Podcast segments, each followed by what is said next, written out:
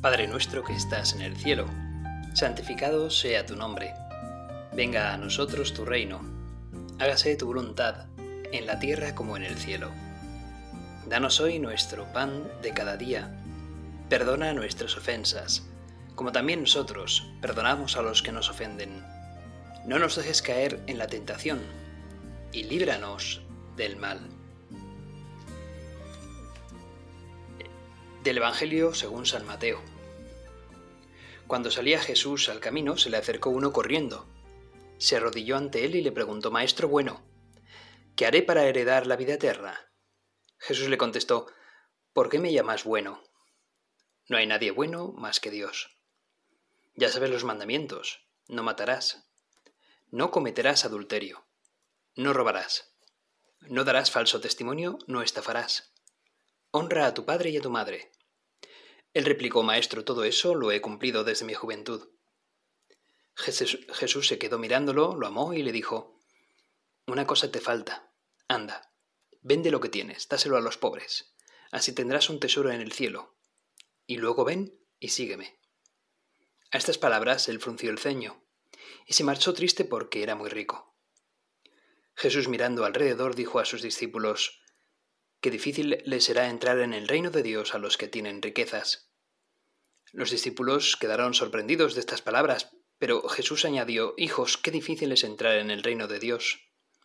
Más fácil le es a un camello pasar por el ojo de una aguja que a un rico entrar en el reino de Dios. Ellos se espantaron y comentaban, Entonces, ¿quién puede salvarse? Jesús se les quedó mirando y les dijo, Es imposible para los hombres, no para Dios Dios lo puede todo. Pedro se puso a decirle, ya ves que nosotros lo hemos dejado todo y te hemos seguido. Jesús dijo, en verdad os digo que no hay nadie que haya dejado casa o hermanos o hermanas, o madre o padre, o hijos o tierras, por mí y por el Evangelio, que no reciba ahora en este tiempo cien veces más. Casas y hermanos y hermanas, y madres e hijos y tierras, con persecuciones y en la edad futura, vida eterna. Muchos primeros serán últimos, y muchos últimos primeros. Palabra del Señor. Gloria a ti, Señor Jesús.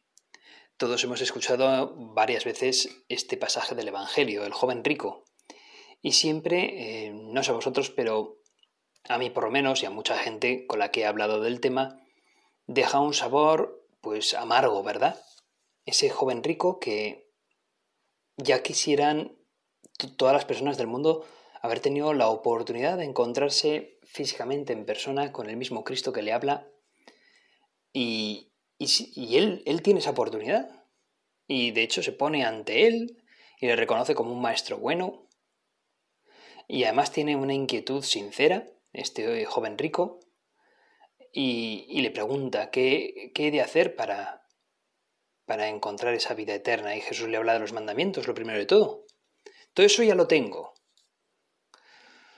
Quizás ahí ya el joven rico no sé si que lo que quería era quedar bien delante de Jesús y delante de los demás, ¿no? Como diciendo para igual conseguir la aprobación de Jesús o algo así. Y Jesús le, le miró con ternura, con cariño, porque vio un hombre que se esforzaba, pero si quieres ser perfecto, entonces deja todo lo que tienes, véndelo a los pobres y tú sígueme y van a ser, y perdón por la expresión, pero van a ser las puñeteras riquezas, el dinero, lo que, lo que va a impedir a este chico poder seguir a Jesús. Se marchó triste, cabizbajo, afligido. Ese es el modo como se marchó, como se marcha alguien que ha perdido la oportunidad de seguir a Jesucristo. Hay trenes que pasan una sola vez en la vida. Eso dicen algunos. Y, por eso es como la típica frase, ¿no? Que se oye incluso también en películas, ¿no? Igual no es una frase, no sé si es un poco ñoña, cursi, no lo sé. Pero dicen, es que este tren solamente pasa una vez, tal. O lo coges ahora, o tal vez no lo puedas volver a coger. Bueno, pues, pues... El tema va un poco sobre esas oportunidades que quizás hayamos podido perder. Y es que, mm, por ejemplo, con respecto a la capacidad de estudio, sobre todo uno tiene la capacidad de estudio en la juventud, según tengo entendido. también es verdad que si vas acostumbrando a tu mente a leer, a estudiar, a trabajar, pues bueno, uno se va haciendo mayor y también puede seguir estudiando, pero sobre todo las mejores facultades para estudiar, las facultades físicas para estudiar sobre todo están en, en la juventud, se suele decir. Y luego, claro, mm, el tiempo, el dinero, mm, pues luego ya uno va avanzando en el tiempo y, tiene ya que empezar a sustentarse, a, uy, tiene que empezar a, a, a, por sí mismo, sin el dinero de sus padres, y entonces ya, pues igual no tiene ese tiempo o ese dinero para poder estudiar lo que quizás podía haber estudiado en su juventud. Y por eso, pues son oportunidades que se pueden ir perdiendo, ¿no? Si uno, si uno no va bien en la carrera que está haciendo y va, pues eso, ¿no? Pencando, que decimos, ¿no? Suspendiendo asignaturas, pues igual ya tiene que dejar la carrera y luego esa carrera no se puede volver a retomar pues porque ya uno empieza a trabajar, eh, tiene ya un compromiso con la empresa o tiene, forma una familia, tiene ya unos gastos que, que afrontar y ya no tiene la posibilidad igual de, de, haber estudiado lo que podía haber estudiado en su juventud y ahora no puede, ¿no? Son oportunidades que se pierden y, es una lástima. Por eso hay que aprovechar mm, al máximo las, las oportunidades que se nos brindan. Y luego también concebir que, los momentos de crisis también pueden ser oportunidades pues, para dejar algo que quizás no nos venga bien y hacer otro tipo de cosas que quizás nos vengan mejor. Eso suelen decir muchos los psicólogos también, ¿verdad? Pero la oportunidad de seguir a Jesucristo no se pierde nunca. Nunca. La oportunidad de ser santo no se pierde jamás. Es verdad que quizás ese joven rico perdió el tren de poder volver a ver a Cristo en persona, pero no, volvió, no, no perdió el tren de, de volver a convertirse a Cristo.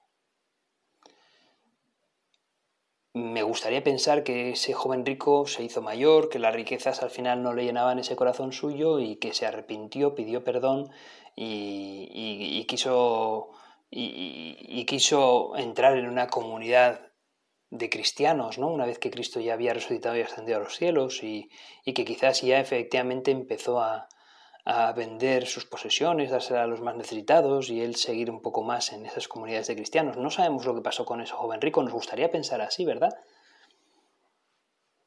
Pero realmente el Señor, tu Señor, te presenta siempre ante nosotros cada día de nuestra vida.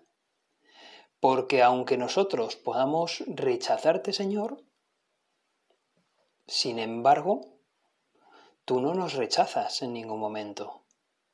Aunque podamos preferir nuestra comodidad, los placeres, el dinero, eh, otras cosas antes que a ti, tú siempre nos prefieres a nosotros.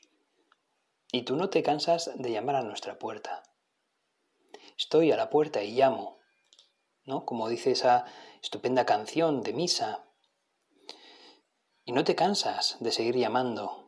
Y puede haber frío en la intemperie, puede lloverte encima y tú sigues llamando a nuestra puerta para que nosotros un día ya pues la abramos. La oportunidad de seguirte, Señor, no se pierde nunca. Hay personas que han hecho lo que han querido igual en sus vidas, eh, han hecho bueno, al final todos prácticamente hacemos siempre lo que queremos en nuestras vidas, ¿no? Y, pero vamos, que no te han seguido en sus vidas y que al final cuando ya llega eh, el anochecer, ya llega el ocaso, ya se van haciendo mayores, pues igual a veces igual por el miedo, no lo sé, pero desde luego te siguen, Señor. Se convierten. Porque tú has vuelto a llamar a su puerta. Y viendo igual la boca del lobo o lo que sea, han dicho, no quiero volver a perder la oportunidad de seguirte, Señor, y se han convertido. Muchos romanos, emperadores romanos, eh, bueno, pues se bautizaban en el último momento de sus vidas, ¿no? Como Constantino. Al final, pues, pues hay personas así, ¿no? Que en el momento final han dicho, bueno, voy a ser sensato y voy a seguirte, Señor, y seguramente tenga que purgar mucho en mi vida, pues porque igual he dejado pasar la oportunidad de convertirme a ti muchas veces, pero tú, Señor, no te has cansado de llamar a mi puerta en ningún momento. Tu Señor siempre has estado ahí, tu Señor siempre has contado conmigo, a pesar de los, múltiples rechazos que he tenido contigo.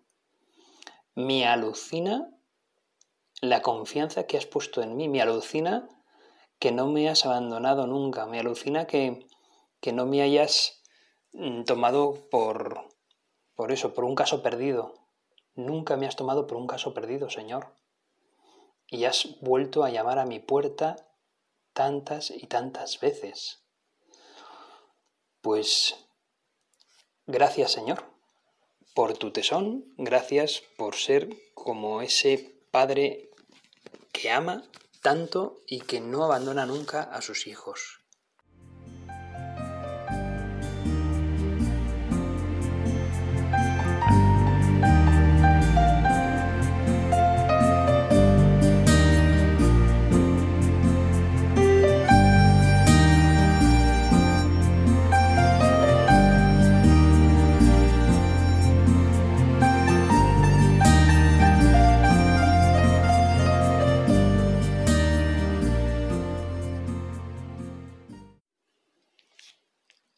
Vida hay personas que, a veces se lamentan de haber perdido la oportunidad de, bueno, pues de, de, un trabajo, eh, de unos estudios, la oportunidad de, bueno, que lo dejé igual con ese novio, con esa novia, y tal vez me equivoqué, y ahora ya es tarde.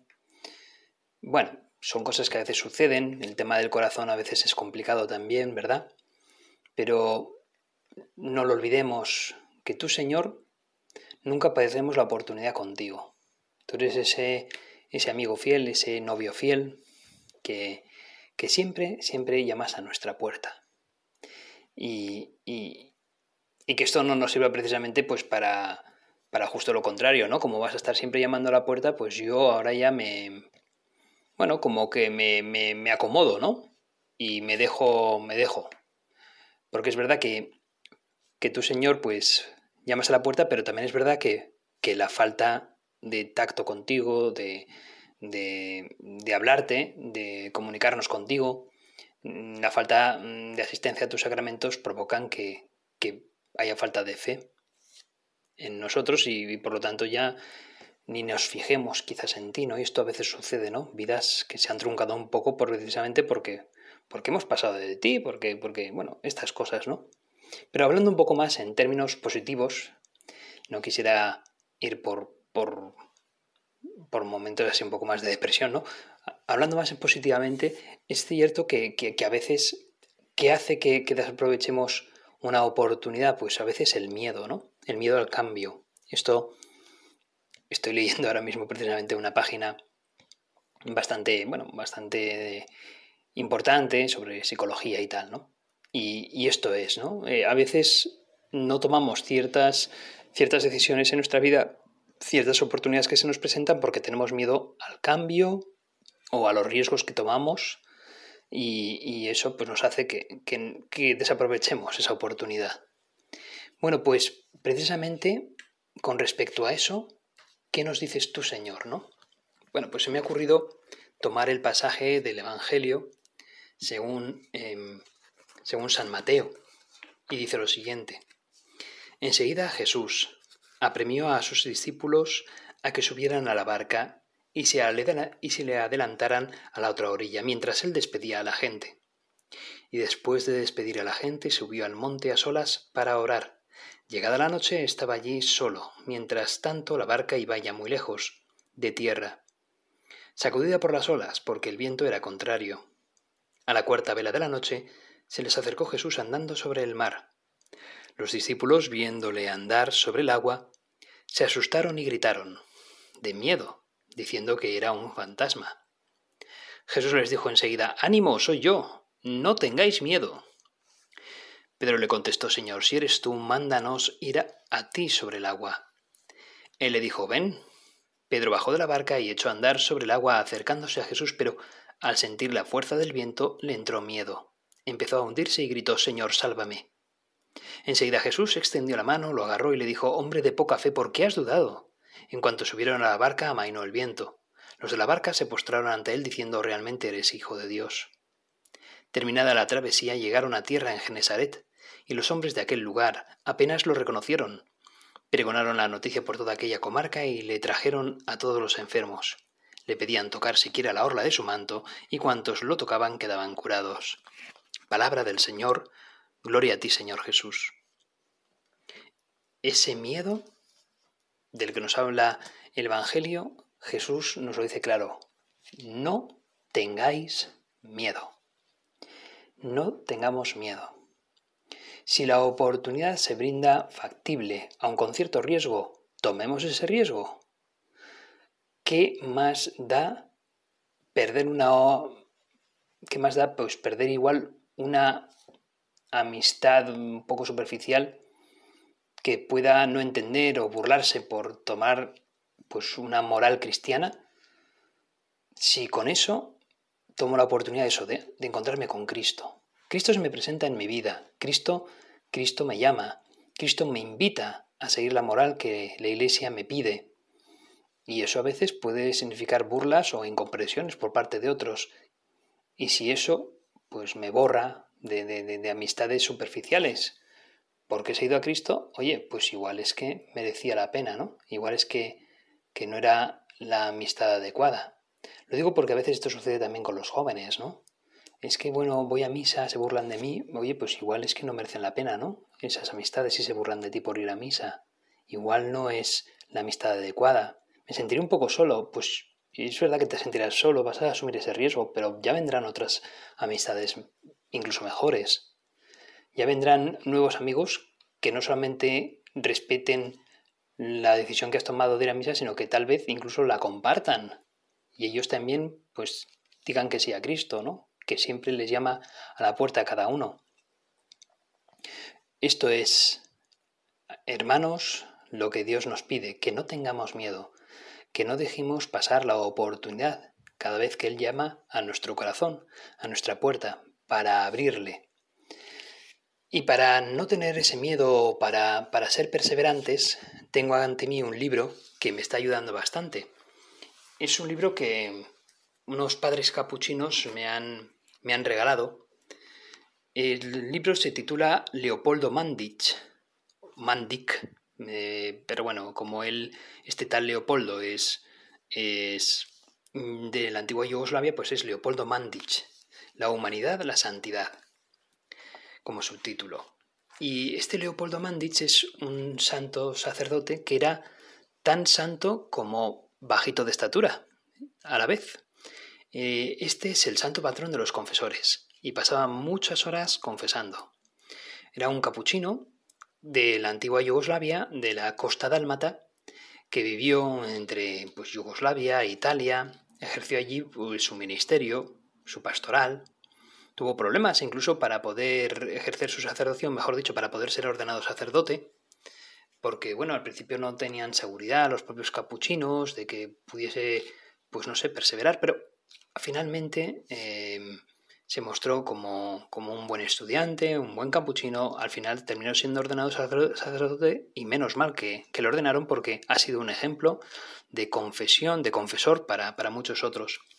Y estoy en un capítulo que he leído unos párrafos de este libro y me han gustado mucho, porque me ayudan bastante dice lo siguiente. El mundo de las almas debía al sacrificio de la víctima divina su vida. Todos los delitos humanos encontraban en la celebración eucarística la certeza del perdón. Todo ello en la vida sacerdotal del padre Leopoldo era una certidumbre tan viva que le hacía decir que allí, en el tabernáculo, se encontraba el fuego al que tenía que acudir continuamente. Sin el fuego del tabernáculo no puede durar la llama en el corazón del sacerdote, decía el padre Leopoldo. Solamente encendiéndose en el fuego eucarístico, el sacerdote puede alcanzar la fuerza de no acostumbrarse al pecado y de no acostumbrarse a la gracia. La costumbre es la tentación que acabaría inexorablemente alejando al sacerdote de la realidad de gracia que lo justifica. Un sacerdote acostumbrado es un sacerdote perdido, la experiencia que no consiente la rutina y salva la vida sacerdotal es la experiencia de la misa. Celebrar la misa con devoción, haciéndola centro de la vida espiritual, era el empeño y la enseñanza constante del padre Leopoldo. Sin muchas elucubraciones, sin muchas sutilezas, el padre Leopoldo veía en la devota celebración de la misa la prueba de que el sacerdocio estaba realmente asido a su esencia. Decía a un nuevo sacerdote, si hace esto, estará asegurada la fecundidad de su ministerio y será muy bueno para su alma. Ocho años antes de morir, a los sesenta y ocho años, muestra de su madura piedad sacerdotal, escribía el padre Leopoldo a otro sacerdote estas palabras, que encierran en su sencillez una gran sabiduría. El padre Leopoldo dice, Intente usted celebrar la misa cada vez con mayor fervor, para que mayor sea su fruto. Viva siempre en relación a la Santa Misa, celebrada o por celebrar, casi en una misa perpetua, ya que nosotros, los sacerdotes, continuamos el eterno sacerdocio de Cristo. Algo que me va a ayudar siempre contra la tentación de, de ese miedo, de los riesgos que tomamos, es vivir la misa como debe ser celebrada, como debe ser vivida, como el Padre Leopoldo nos dice, como si fuese nuestra última misa, y además perpetuar esta misa en nuestra vida cotidiana, que yo vaya a misa, que la celebre con la mayor devoción de la que sea capaz, que le pida al Señor me ayude en esa devoción, y a través de esa devoción los riesgos que luego las oportunidades me van a brindar no van a ser ya luego tan grandes. El miedo, que bueno, siempre va a estar ahí, sin embargo, vamos a superarlo. Y por supuesto que vivir con devoción nuestra vida, con devoción a la Eucaristía, con devoción a Cristo, nos va a despejar de muchas dudas y nos va a dar mucha luz para tomar las decisiones oportunas en nuestro caminar diario. A ti, Señor, te pedimos nos ayudes en esta labor.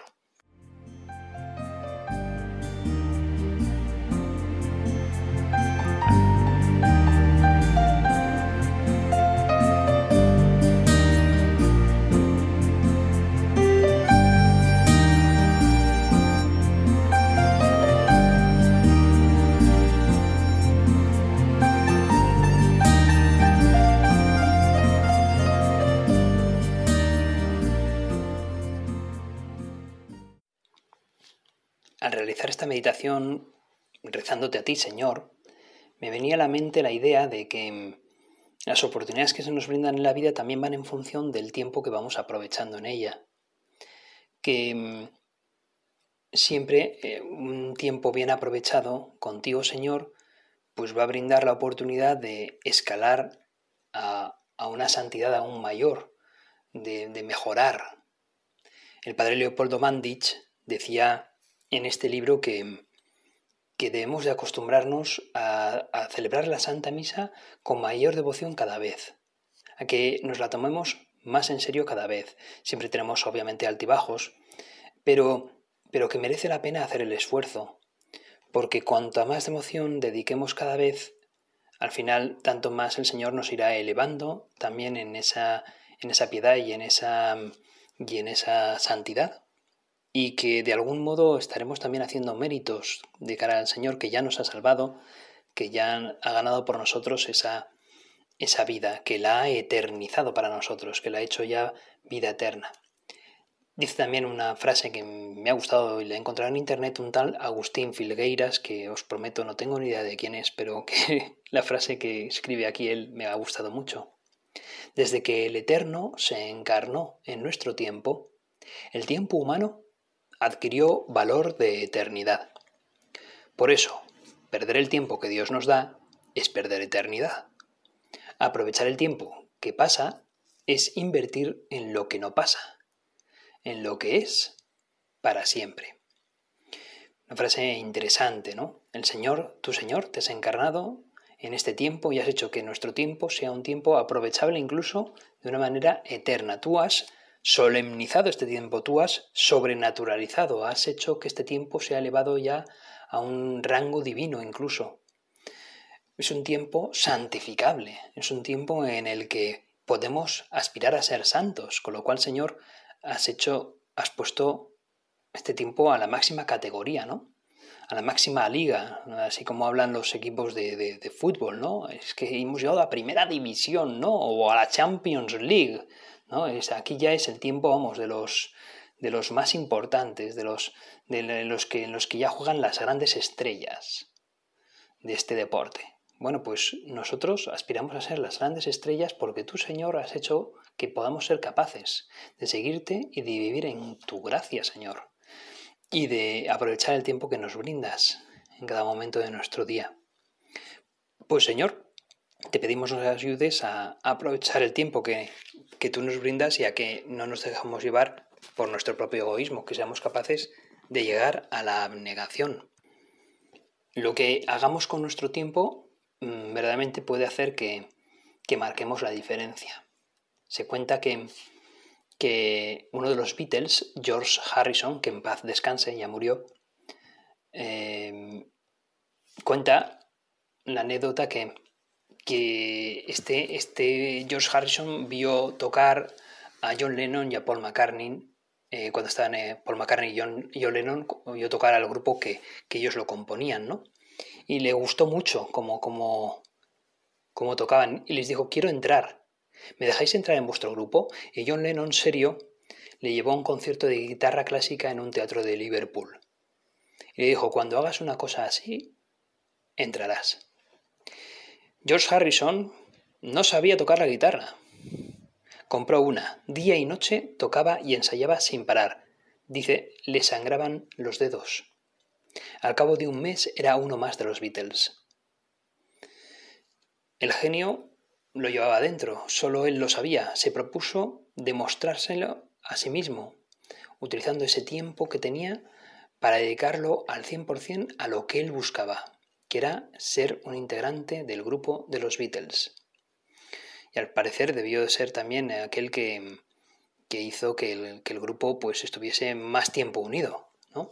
Que los egos de cada uno y tal, bueno, pues, pues no, no hiciesen tanto daño y pudiesen estar más tiempo juntos y componiendo esas estupendas canciones que, ahora podemos disfrutar de, de, este grupo británico de los Beatles. Lo que hagamos con nuestro tiempo, fijaos, si somos capaces de, si alguien es capaz, pues en un mes, de tocar la guitarra tan bien como para poder entrar en un grupo musical tan bueno, no todos vamos a tener esa, esa genialidad, pero verdaderamente somos capaces de aprovechar mucho nuestro tiempo, imaginaos si, si lo dedicamos a ti, Señor, ¿no? Este tiempo. O lo dedicamos a los demás. O, elegimos, mm, tomamos las decisiones que, que creemos que son pues, más oportunas para ti, Señor. Me llamó la atención, hablando un poco de esto, me llamó la atención, el otro día conocía, bueno, ya, ya conocía, pero una, una joven madre eh, estaba esperando su cuarto hijo y, me comentó, ella, ella estudió en la, en la, Universidad de Navarra, le gusta mucho la educación de la Universidad de Navarra, verdaderamente ama, ama la, Universidad de Navarra, ama eh, también el Opus Dei, que, que, ya sabemos todos, ¿no? Que San José María Escriba de Balaguer fundó la Universidad de Navarra. Bueno, pues esta chica, una verdadera mm, católica practicante, amante de, la Universidad de Navarra, amante del Opus Dei, bueno, pues, pues decía que, ella y su marido estarían encantados si sus hijos pudiesen estudiar en la Universidad de Navarra. Y, no es cosa fácil porque viven en las Islas Canarias. Y, y sin embargo estarían haciendo, eh, estarían dispuestos a hacer un esfuerzo pues porque sus hijos estudiasen allí. Y me dice, pero eso sí, mayor regalo para mis hijos aún que estudiar en esa universidad que nos gusta tanto, sin embargo, es darle a mis hijos, a mis tres hijos, pues un hijo más, un hermano más. Y es mayor regalo todavía para ellos. Y por eso, pues estamos ahora con el cuarto, ¿no? Están, están gestando el cuarto, ¿no? Y lo tienen claro, ¿no? Ellos, pues decían, si, si tenemos que, que tener una casa mm, no tan lujosa en una zona, o no en una zona tan buena como nos gustaría, o no tener la ropa tan elegante como nos gustaría, o el coche tan grande o tan de una marca tan buena como nos gustaría, no nos importa tanto si con eso podemos darle a mis hijos a otro hermano más. Incluso estaremos dispuestos a no llevar a nuestros hijos a la Universidad de Navarra, que tanto nos gusta, si con eso conseguimos darle un hermano más. Vamos a intentar que sean las dos cosas, ¿no? Darles un hermano más y además la, posibilidad de estudiar donde ellos deseen, ¿no? Si es en la universidad adelante. Pero decían, estamos dispuestos a sacrificar incluso algo que nos gusta tanto con tal de de poder darle a nuestros hijos un hermano más. Bueno, es una decisión muy concreta que ellos tomaron, es respetable las decisiones de que toman otros de, bueno, pues preferimos la educación antes que, bueno, es totalmente respetable, ¿no? Pero me llamó la atención la determinación de esta madre. Lo tenía muy claro. Y, ella lo vivía también desde la experiencia un poco que el Señor parecía que le estaba dando. El Señor parecía que le estaba dando esa abnegación, esa generosidad y, bueno, y, y la verdad es que me hizo que pensar de cara a mi propio sacerdocio. Y decir, bueno, pues me gustaría también poder dedicarte a ti, Señor, eh, también el tiempo que tú me has brindado y divinizarlo, hacer que seas tú, Señor, el dueño de mi corazón, que se llama siempre a mi puerta y que muchas veces a veces dejo pasar las oportunidades eh, que me brindas para poder ser más santo, para poder ofrecerte mejor mi tiempo, para poder celebrar mejor la Santa Misa, que celebro todos los días.